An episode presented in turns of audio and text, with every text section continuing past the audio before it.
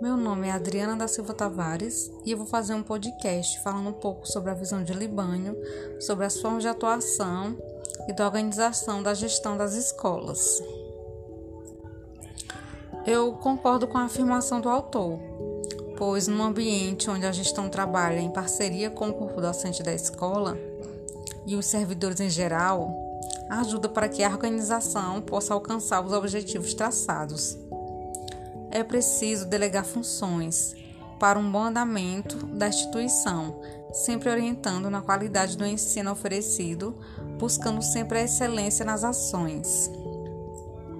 A escola é um lugar de aprendizagem, conhecimento e troca de valores,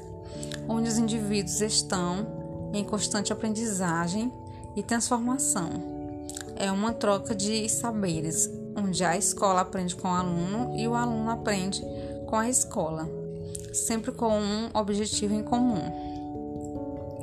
A organização é movida por um conjunto de pessoas com os mesmos objetivos,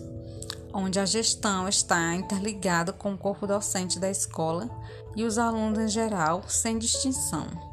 trabalhando sempre junto com a comunidade, formada pelos pais e familiares dos alunos, sempre focados no ensino e aprendizagem. A escola tem uma cultura própria que vai se formando no dia a dia dos alunos e servidores, onde através dessa interação é formado o plano pedagógico da escola, que será trabalhado durante o ano letivo. A instituição escolar precisa buscar sempre